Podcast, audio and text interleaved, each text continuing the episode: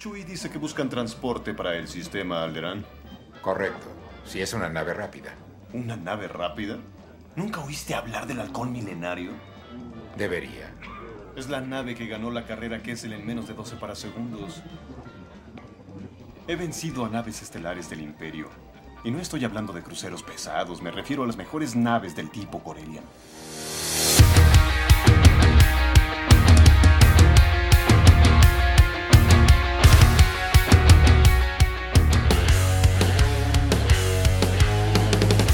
Bienvenidos y bienvenidas a un nuevo capítulo de Siempre en Movimiento. Chicos y chicas, espero que estén súper bien todos los amantes del movimiento, que hayan podido tener un descanso un poquito de esta información que yo doy a través de, este podcast en Spotify. Eh, he seguido dando información a través de otras redes, eh, pero Spotify ha estado un poquito calladito porque tuve que hacer pequeño receso para agarrar un poquito de inspiración, salir un poquito de la grabación y nuevamente seguimos con esta segunda temporada. Doy las gracias a todos los que han estado escuchando este capítulo, perdón, este podcast, eh, siempre en movimiento, porque la verdad es que me llegaban muchas historias compartiendo el podcast, escuchando el podcast en el taco. Eh, ha sido maravilloso, así que eh, muchas gracias por la tremenda buena onda. Y hay un tipo, se me olvida cómo se llama, porque mucha gente me escribe que se escuchó literalmente todo el podcast en dos días. Está loco. Tú que estás escuchando probablemente estás loco. ¿Cómo, se te ocurre escucharme? Creo que lo he dicho algunas veces. ¿Cómo, se te ocurre escucharme tanto tiempo seguido? Tienes que tener muchísima paciencia. Pero te agradezco, te agradezco. Eh, eh, vamos a hablar acá sobre las curvas del entrenamiento que debes conocer. Es importante que las conozcan, las vamos a desintegrar un poquito, va a ser cortito el programa. Eh, y vamos a ir a una, van a ser cuatro curvas importantes del entrenamiento y una que es transversal a la vida del ser humano. Es fundamental. Eh, nuevamente, eh, darle la bienvenida a este, a este hermoso capítulo que se viene con muy, muy, con contenido muy bonito para ustedes. Espero que les pueda ayudar a, a aterrizar estas cosas. Pero antes quisiera, por favor, eh, agradecer Estamos cercanos a las mil personas que, están dentro de nuestra plataforma educativa MS Online. El link lo dejo abajo en la descripción de este podcast. Eh, pero de verdad, muchas gracias. Ha sido maravilloso. Lanzamos, de hecho, ayer el curso de construcción del movimiento. Mucha gente me pregunta qué, qué es el curso de construcción de movimiento.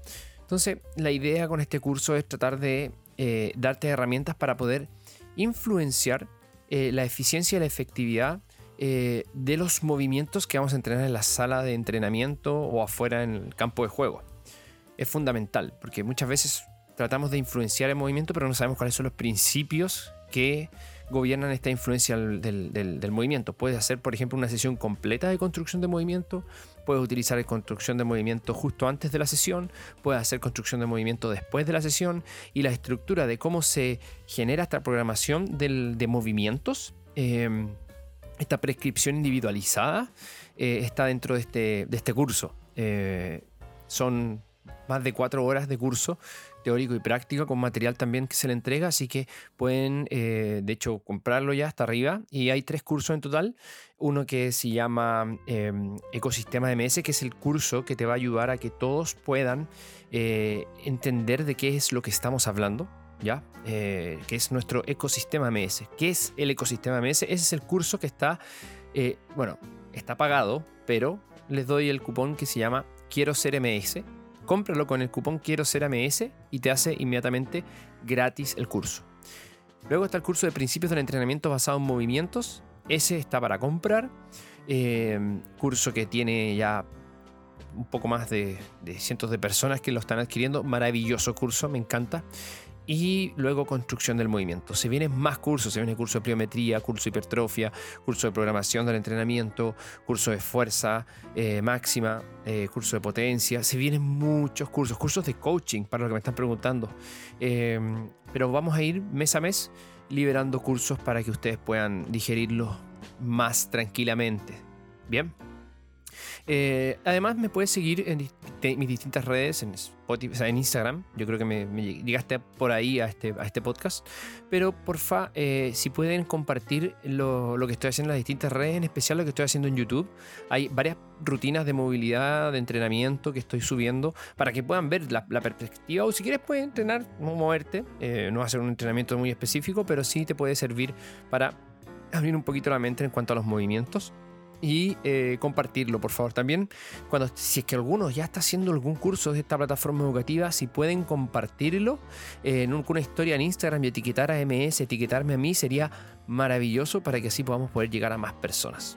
Bien, y así podamos seguir dando información gratuita como la que voy a dar a continuación. Vamos a partir entonces eh, con este podcast titulado Las curvas del entrenamiento que, debes, que debes conocer. Y la primera curva, que yo creo que es bastante conocida y la vamos a pasar bastante rápido, es la curva fuerza-velocidad. ¿Qué es lo que significa la curva fuerza-velocidad? Y cuando estamos hablando de curva, estamos hablando de relaciones que si uno hace una intersección entre estas relaciones y haces un punto en un momento eh, en el tiempo, vas a encontrar eh, que se va a producir una, una curva que se puede graficar. Todas las curvas que yo voy a estar eh, mencionando son curvas que son eh, de dos variables. Por ejemplo, ¿qué pasa si yo intersecto eh, la carga externa, la fuerza que yo tengo que vencer, ¿ya? Con la velocidad a la que yo venzo esa fuerza, se obtiene entonces la fuerza velocidad, la curva fuerza velocidad. De hecho, se crean perfiles, perfil de fuerza-velocidad, eh, perfiles incluso de potencia basado en exactamente lo mismo. Entonces, en esta interacción eh, vas a tener, eh, puede ser en el eje vertical o horizontal, da lo mismo porque aquí vamos a hablar solamente de dos variables. Tenemos en el eje vertical la fuerza, que yo voy a vencer la carga externa. Imagínense en una sentadilla, haciendo una sentadilla, media sentadilla, bien, una media sentadilla. Imagínense que yo tengo el peso más, más pesado que yo pueda sostener y trato de moverlo de forma concéntrica. ¿Ya?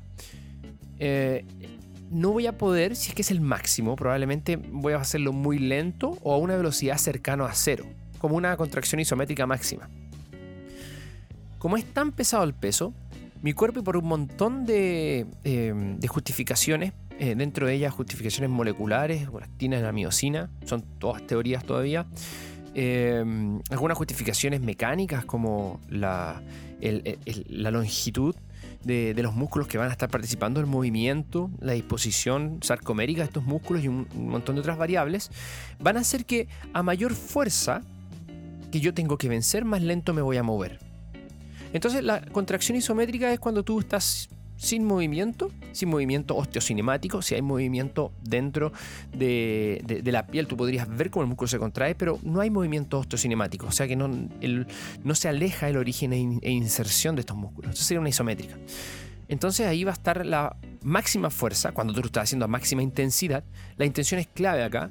Tengo que tratar de mover esa resistencia lo más fuerte y rápido posible Bajo, ese, bajo esa instrucción entonces, si es que no me muevo nada, estoy en cero, quiere decir que fue mi fuerza máxima, que puedo por lo menos mantener esa, e, e, esa fuerza. La puedo mantener, pero no, puedo eh, moverla. Em, luego empiezo a quitarle el peso, ¿ya? Empiezo a quitarle gramo a gramo el peso. Supongamos que ya le he quitado 10 kilos de peso. Probablemente quizás ya pueda moverla concéntricamente en esa misma sentadilla.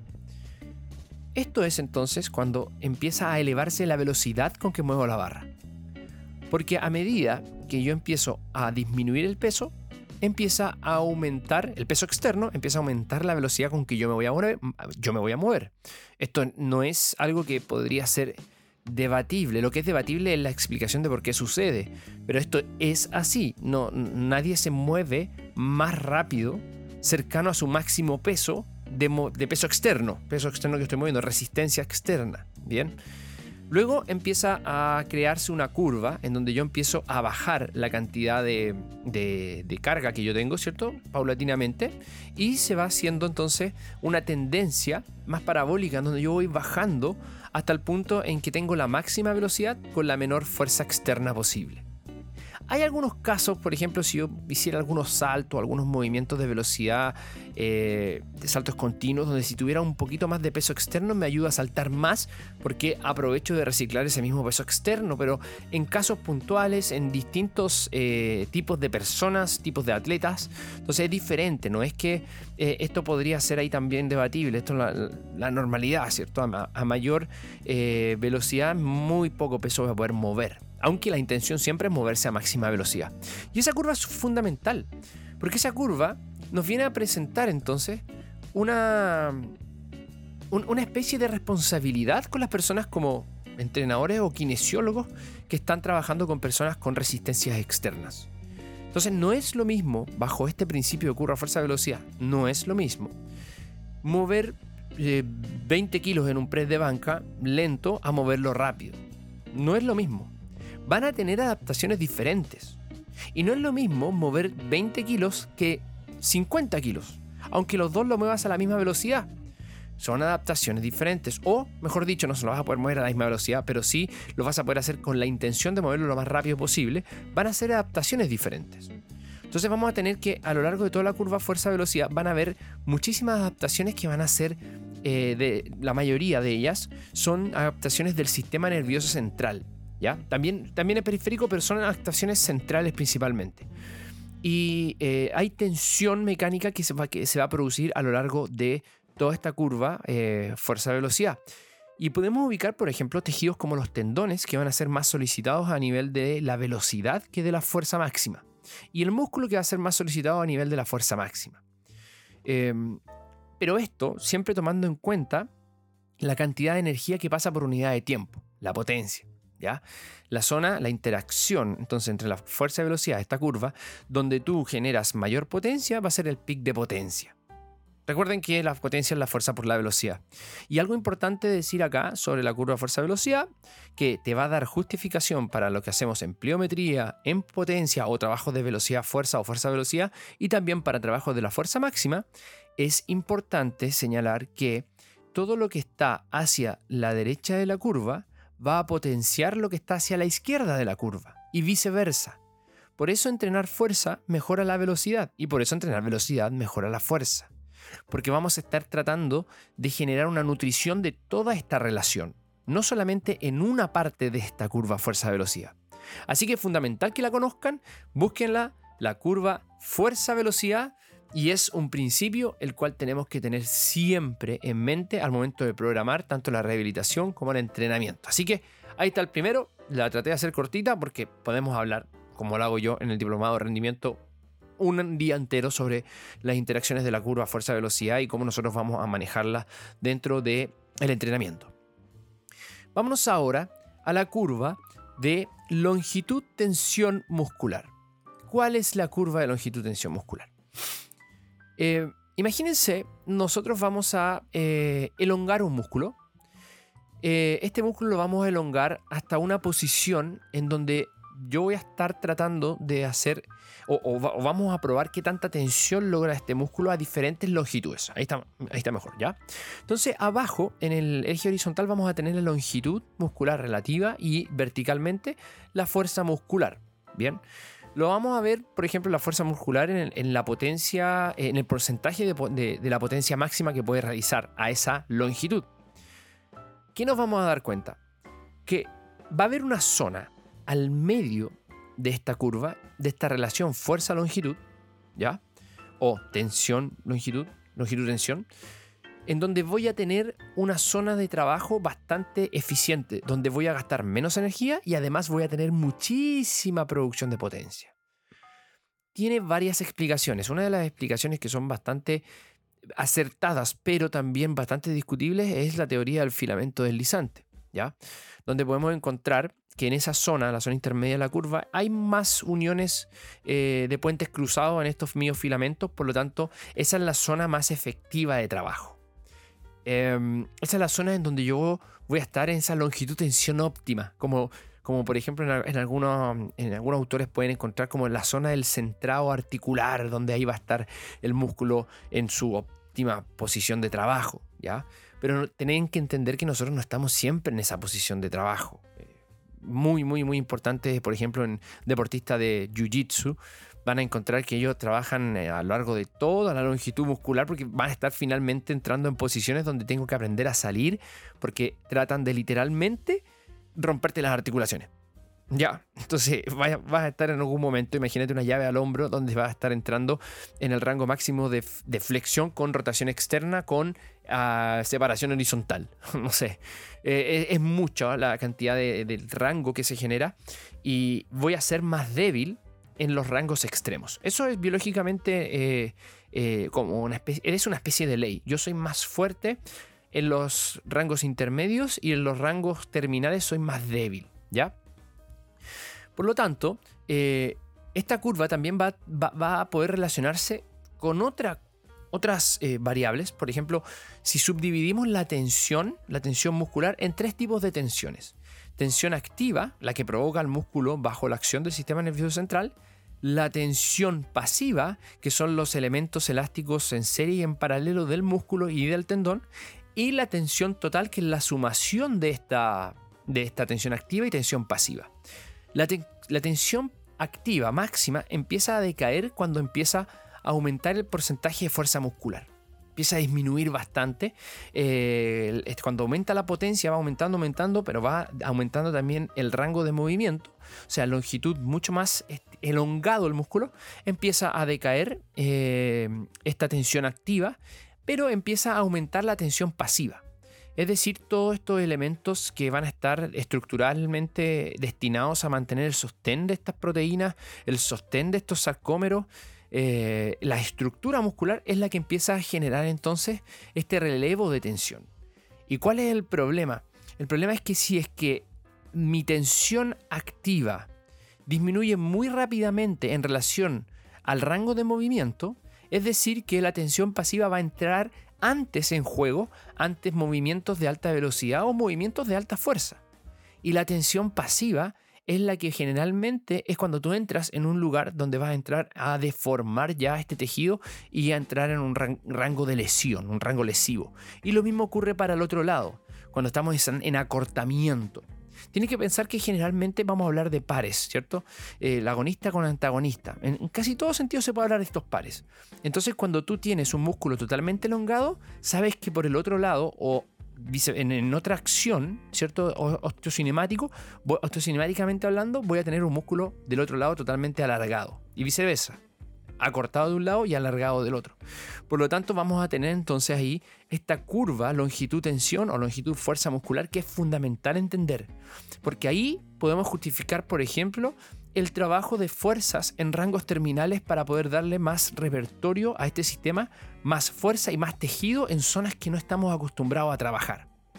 Si tú trabajas, por ejemplo, en mi grande amigo físico-culturistas que tengo yo, eh, y trabajas siempre en, máquinas, ¿ya? O siempre con pesas externas, o siempre con barras, y nunca trabajas con, eh, perdón, con máquinas, con pesas y con barras, eh, en movimientos tradicionales, como solamente peso muerto, sentadilla, eh, y siempre en rangos que tú puedas controlar, no rangos muy excesivos, quizás porque tienes miedo a entrar a esos rangos, solamente vas a estar eh, fortaleciendo la zona media de esta curva longitud-tensión. Sin embargo, se sabe ahora que puedes ganar incluso masa muscular en las zonas de, eh, y no solo masa muscular, masa tendínea y control finalmente de, de tu movimiento en los extremos de la curva. ¿Ya? Obviamente si te pasa, si solamente vas a entrar y entrenar en los rangos terminales, sería absurdo, sería un absoluto. Y aquí saben en este, en este podcast que los absolutos no cuentan. Entonces, bajo ese punto de vista, este es un concepto que lo tienen que tener muy, muy, muy integrado, sobre todo en el entrenamiento de resistencias. Espero que les esté gustando. Ya llevamos dos curvas, dos de cuatro. Eh, Ven, no, era, no es tanto, pero las eh, dos que vienen, no, dos de cuatro que son curvas del, entrenamiento, pero hay una que es eh, transversal para todo ser humano. Estoy tomándome un cafecito siendo hoy martes 4 de octubre a las 14.45. Cafecito colombiano, está exquisito. Mm. Está increíble este cafecito. Bien, pequeña pausa para mí y para ustedes. Vamos a la tercera curva que voy a mostrar es o describir, mejor dicho, la curva potencia-velocidad. Bien, perdón, perdón, perdón. La curva potencia-tiempo. En la potencia una de las variables es la velocidad. Pero potencia-tiempo. Esta curva es fundamental, sobre todo, para el desarrollo de los sistemas energéticos de nuestro sistema. Para el desarrollo, por ejemplo, de, eh, del, tipo de sistema que va a estar predominantemente trabajando en los diferentes eh, sistemas energéticos que yo voy a tener en mi cuerpo. Hay diferentes tareas y distintas expresiones de los sistemas energéticos. Pero ¿qué nos dicen? Te voy a dar el siguiente ejemplo.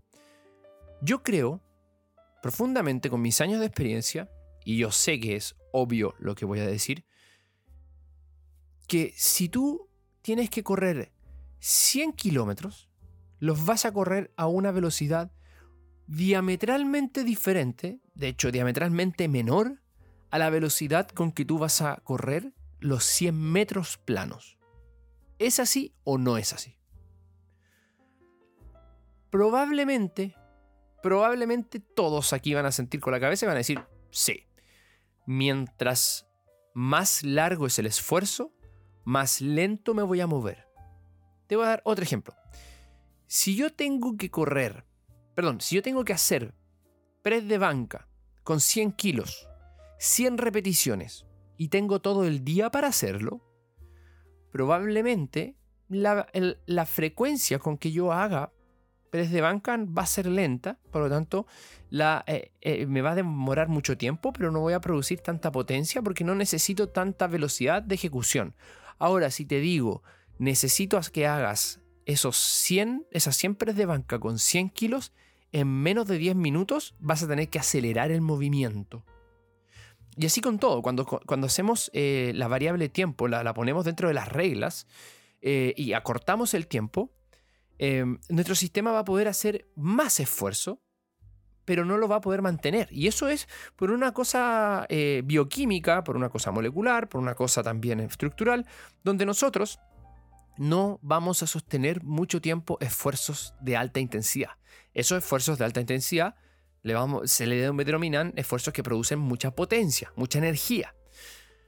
Por eso, a medida que va pasando el tiempo, si tú te mantienes en un esfuerzo de máxima intensidad, a los 10 segundos ya va a empezar a bajar la potencia con que vas trabajando, hasta que quizás a los 3, 4 minutos ya estás en la potencia más baja que puedes tener y finalmente vas a llegar a una, fatiga, ¿cierto? Eh, por eso, la potencia que genera eh, un ciclista, eh, una potencia, la intensidad, la cantidad de potencia que genera un ciclista para poder correr, o sea, para, para poder andar durante 500 kilómetros, es muy baja en comparación con la de un ciclista que tiene que dar 5 vueltas a la pista de, ciclismo, 5 vueltas solamente a la pista de ciclismo, lo cual se demora muy poco. Mucha más potencia, mucha más velocidad. Esa curva la tenemos que entender porque generalmente se comete un siguiente error. Una persona que tiene una prescripción, por ejemplo, para jugar, eh, a ver, para jugar tenis, por ejemplo, y dice que eh, según el desarrollo de sistemas energéticos del tenis, el tenis se trabaja en un intervalo, estoy inventando, el tenis se trabaja en un intervalo de uno de trabajo es a 2 de descanso y uno es a 5. Entre uno es a 2, a uno es a 5. Entonces, cuando llega la persona a entrenar contigo y está en temporada, lo primero que vas a hacer es como, culturalmente, ¿cierto? Es vamos a entrenar y seguir fatigando exactamente los mismos sectores, los mismos lugares de esta curva potencia-tiempo. O sea, nos vamos a ir a movimientos que sean de alta potencia en bajo tiempo y además movimientos que sean de potencia intermedia. El gran problema es que nosotros como, entrenamiento, como entrenadores tenemos que darle lo que no le está dando el deporte. A las personas de población general ojalá entrenar toda la curva potencia-tiempo porque necesita todos los sistemas. Entonces a veces vamos a hacer esfuerzos que duren muchísimo tiempo, pero de muy poca potencia. Ejemplo, trotar por 20 kilómetros. A veces vamos a hacer esfuerzos medianos que duren 10 minutos y que tengan una potencia un poco más fuerte, por ejemplo un, un AMRAP con peso muerto y sentadilla. Y después vamos a hacer esfuerzos de máxima intensidad, donde los vamos a hacer correr por 20 metros, sprints, descansando 3 minutos entre cada sprint. Un sprint que dure 5 segundos y descansamos 30 segundos. Y ahí estamos con alta potencia y muy poco tiempo de trabajo. Por lo tanto, la curva potencia-tiempo lo que viene a decir es dale a tu entrenamiento, dale a tu atleta, a tu ser humano, lo que le está faltando, porque al igual que en la, la curva fuerza-velocidad, lo que falta es lo que va a nutrir al otro sistema. Son interdependientes, están conectados, es, algo, es una simbiosis. No puedes separar los sistemas eh, de ácidos grasos del sistema eh, em, de fosfágenos. No puedes separar el sistema de, eh, de la glucólisis aláctica de la glucólisis láctica.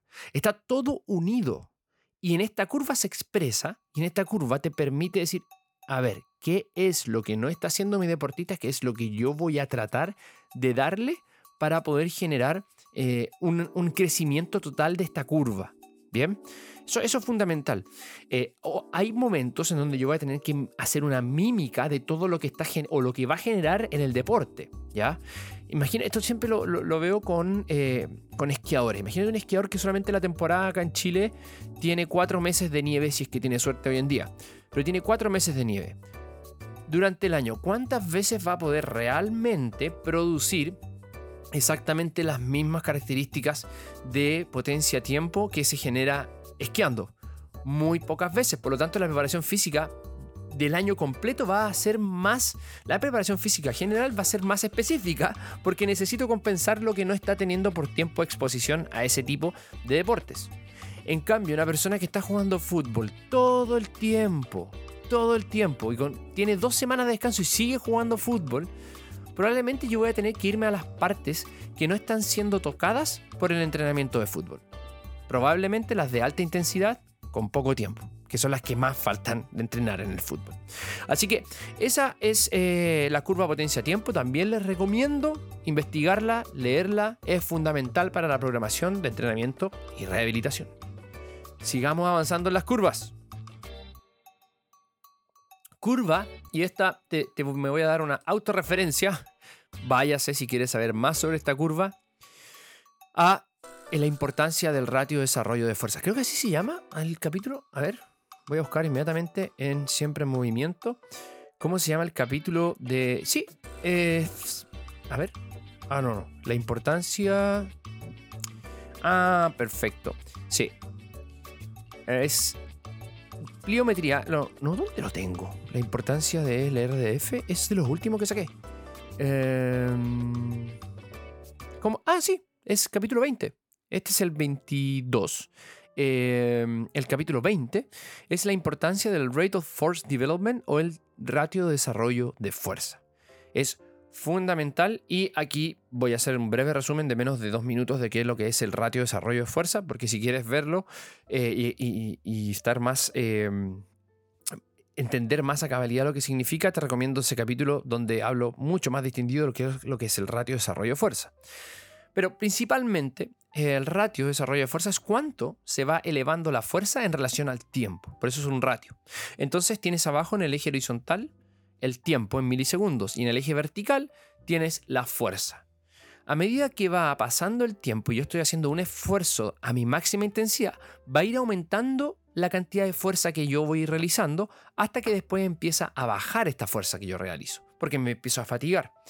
La fuerza máxima alrededor, en la mayoría de los seres humanos se puede encontrar, la mayor fuerza producida se puede encontrar desde los 500 hasta los 4 segundos, ¿ya? O sea, mucho tiempo para poder generar la fuerza. Pero por ejemplo, en los movimientos naturales del ser humano, más naturales y más comunes, como correr, saltar, cambiar de dirección, ir a correr para tomar la micro, algunos, ¿cierto? Eh, mostrar un movimiento mientras está haciendo una lesión de rehabilitación, eh, como por ejemplo los, movimientos atléticos, eh, la cantidad de tiempo que pasa para poder realizar los movimientos es muy poca. Y ahí hablamos de, de pestañear pestañear se genera en 400 milisegundos. Un movimiento rápido, depende del autor, pero un movimiento rápido deportivo entre 200 a 250 milisegundos.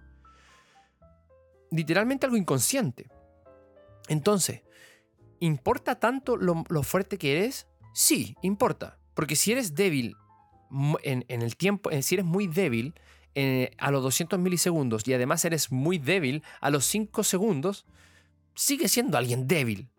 Ahora, si eres alguien débil a los 200 milisegundos, pero muy fuerte a los 500 milisegundos, ya está bien, eres fuerte pero eres lento. ¿Cómo puedo entonces entrenarte para poder generar a los 200 milisegundos la mayor cantidad de, fuerza posible a esa velocidad? Porque esto no se, que no se malinterprete, a los 200 milisegundos no tengo que hacer mi fuerza máxima, eso es imposible. Nadie puede hacer tu fuerza máxima a los 200 milisegundos. Se requiere tiempo por una razón biológica. Dentro de ellas, la cantidad de tiempo que necesitamos para poder generar el acoplamiento entre puentes cruzados.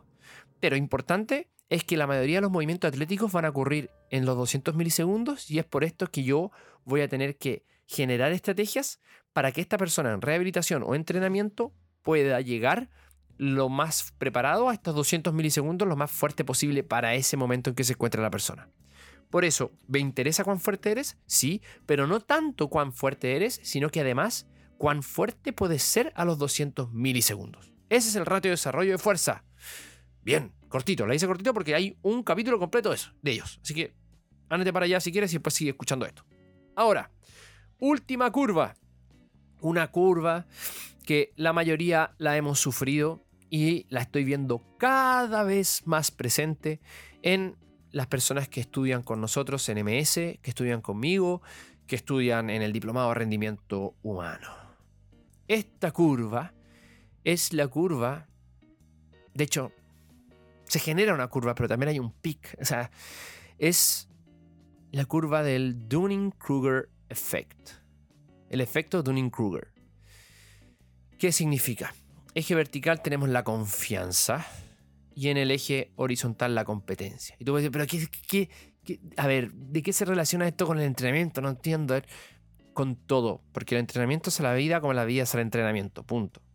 ¿Ya? No, no, no veo otra forma de ver la vida, yo por lo menos. Discúlpenme si es que eh, no le encuentro otra vuelta al, al levantar pesas. Discúlpenme, discúlpenme. Si pasé a alguien a llevar, discúlpenme. De verdad que ahora todos, nadie puede decir nada porque todos se sienten pasados a llevar.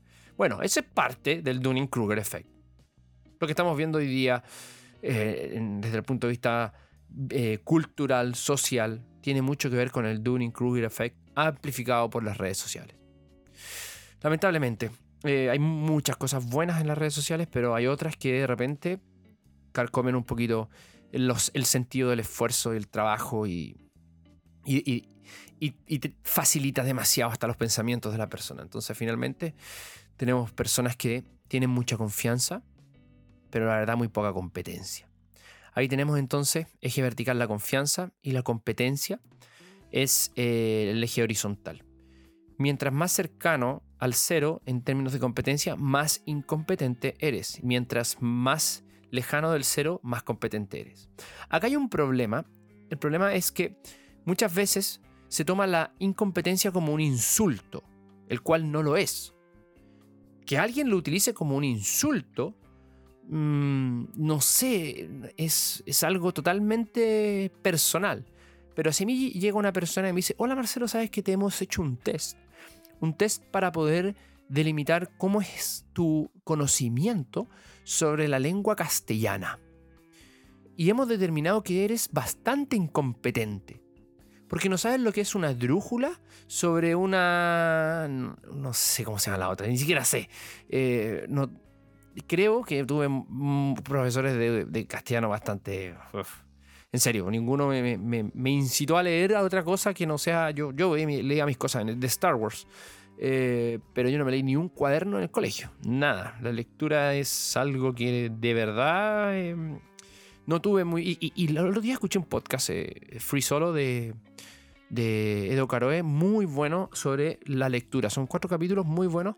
Me sentí totalmente identificado porque yo leía. Em, leía solamente lo que me gustaba. En cambio, tenía que leer, por ejemplo, no sé, Papelucho, nunca lo leí, pero ya tenéis que leer Papelucho para contestar unas preguntas. O sea, la idea era contestar preguntas sobre el libro, no incitar, ni siquiera incitar, no enseñarles la lectura a las personas a través de esto. Bueno, me estoy yendo en una bola, pero les recomiendo esos capítulos de lectura, de eh, la lectura o algo así, eh, en, el, podcast Free Solo. Eh, bueno, pero importante, sobre confianza entonces, cuando uno sale eh, por primera vez, ah, de hecho, estaba, ya estoy divagando, pero espérate, estaba en eh, nivel de competencia. Yo soy incompetente en muchas cosas. Yo, soy total, total y absolutamente incompetente en lo que se refiere, por ejemplo, a eh, dermatología. No sé nada. Tú me mostraste el lunar, yo no entiendo qué es eso, lunar. Ya, puedo darte un ejemplo. O sea, a lo mejor tengo que saber algo en relación a, a, la, parte de la salud para identificar ciertas cosas. De repente gente llega con cicatrices y hay como entender ciertas cosas. Pero, pero es un nivel de incompetencia absurda. O sea, yo, yo, yo, no, no manejo nada. Soy, soy, por ejemplo, altamente. Y bueno, podéis medir, hazme una prueba por métricas. Eh, sobre kinesiología. Soy, soy competente. No sé si soy experto, pero soy competente. ¿Ya? Por lo menos en el promedio. ¿Ya? Lo que sucede con el Dunning-Kruger Effect, y porque hay que, hay que tomarlo en cuenta, y, y, no solamente para las personas que estamos educando, para nosotros mismos o para los que nosotros estamos entrenando o rehabilitando, es que cuando se les coloca una tarea nueva enfrente, como por ejemplo estudiar en la universidad, al momento de salir de la universidad, van a tener una confianza gigante en ellos, al punto en que creen, creen ser expertos. Todo lo responden, todo le dicen que sí, eh, sí, no, lo, que pasa es que eh, lo que sabemos nosotros, y no tienes nada de experiencia. Y a medida que va pasando el tiempo, y tienes que tener experiencia para hacerte un experto, te vas dando cuenta que cada vez menos sabes. Yo creo que esto la mayoría lo puede estar sufriendo. Cada vez que más sé, sé que menos sé. Y empieza a bajar tu confianza porque sabes y empiezas a tú cuestionarte a ti mismo. Y ahí empieza un, un proceso como de maduración. Y eso genera que cuando ya tienes una competencia real ahora, no esa de teoría y papel, que es la universidad, sino que la de verdad, durante muchos años eres principalmente una persona competentemente promedio en relación a la tarea que aprendiste, la carrera que estudiaste. Y tú lo sabes que eres promedio y tu confianza es la del promedio y está súper bien, porque eso nos permite no meter tan, no, no cagarla tanto, nos permite poder crecer, nos permite poder querer saber más y que mientras más sabemos, menos sabemos que, más sabemos que menos sabemos. Y a medida que va aumentando el, tiempo, va pasando el tiempo, te vas tornando un experto por la cantidad de experiencia que vas ganando, si es que ganas experiencia, obvio, y eh, llegas a un punto en donde te transformas realmente en un experto, pero tu confianza nunca va a ser igual a la confianza que tenías cuando saliste, porque sabes lo que realmente es ser competente en lo que estudiaste o en la habilidad que ganaste. Y esta curva es fundamental, güey. Porque vamos a ver mucha gente que por primera vez sabe algo y se las cree todas. Mucha gente que está recién saliendo de la universidad y ya son expertos. Ya son increíbles. O, o saben un poquito de política y inmediatamente son los mejores de la política y critican a todo el mundo. Y, pero a la hora de realmente saber si saben, son unos incompetentes. Y eso no te hace, y no estoy insultando a las personas, recuerden, uno es incompetente en las cosas que no tiene competencias. Le faltan competencias. Por eso a medida que vas ganando te vas dando cuenta que menos sabes. Esa es la curva del Dunning-Kruger Effect fundamental y podemos detectar a personas con alta confianza como entrenadores, entrena eh, entrenados, eh, pacientes, kinesiólogos, médicos o cualquier ser humano. Por eso es transversal para todo el rendimiento que ellos puedan ser capaces de visualizarse y ver dónde está su nivel de confianza para aterrizar un poquito y ayudarlos en este proceso de ganar confianza que la verdad es bastante duro. Duro, duro, duro. Y esas son las curvas del entrenamiento que todos deberíamos manejar. Creo que, eh, o todos deberíamos conocer por lo menos. Yo creo, que, yo creo que tienen que conocer, manejar, estudiar, digerir, vivirlas, entrenarlas entrenar a otras personas y entender realmente la curva fuerza-velocidad, la curva longitud-tensión, la curva potencia-tiempo, el radio desarrollo-fuerza y el Dunning-Kruger Effect. Espero que este capítulo te haya gustado. Por favor, si es que eh, te ayudó en algo, eh, puedes compartirlo en la, en la, mejor forma que nos, me puedes ayudar a mí, tanto a mí como a MS, para poder seguir avanzando, dándole material que usted pueda tener de una manera más eh, tranquila, amena, eh, de otra forma para los que somos eh, somos bastante aprendedores auditivos. Yo me considero uno de ellos y varios profesionales me han dicho que soy profesional, o sea, soy eh, aprendedor auditivo. Así que espero que estén súper bien, que tengan una increíble semana y nos estamos viendo en otro capítulo de Siempre en Movimiento. Chao.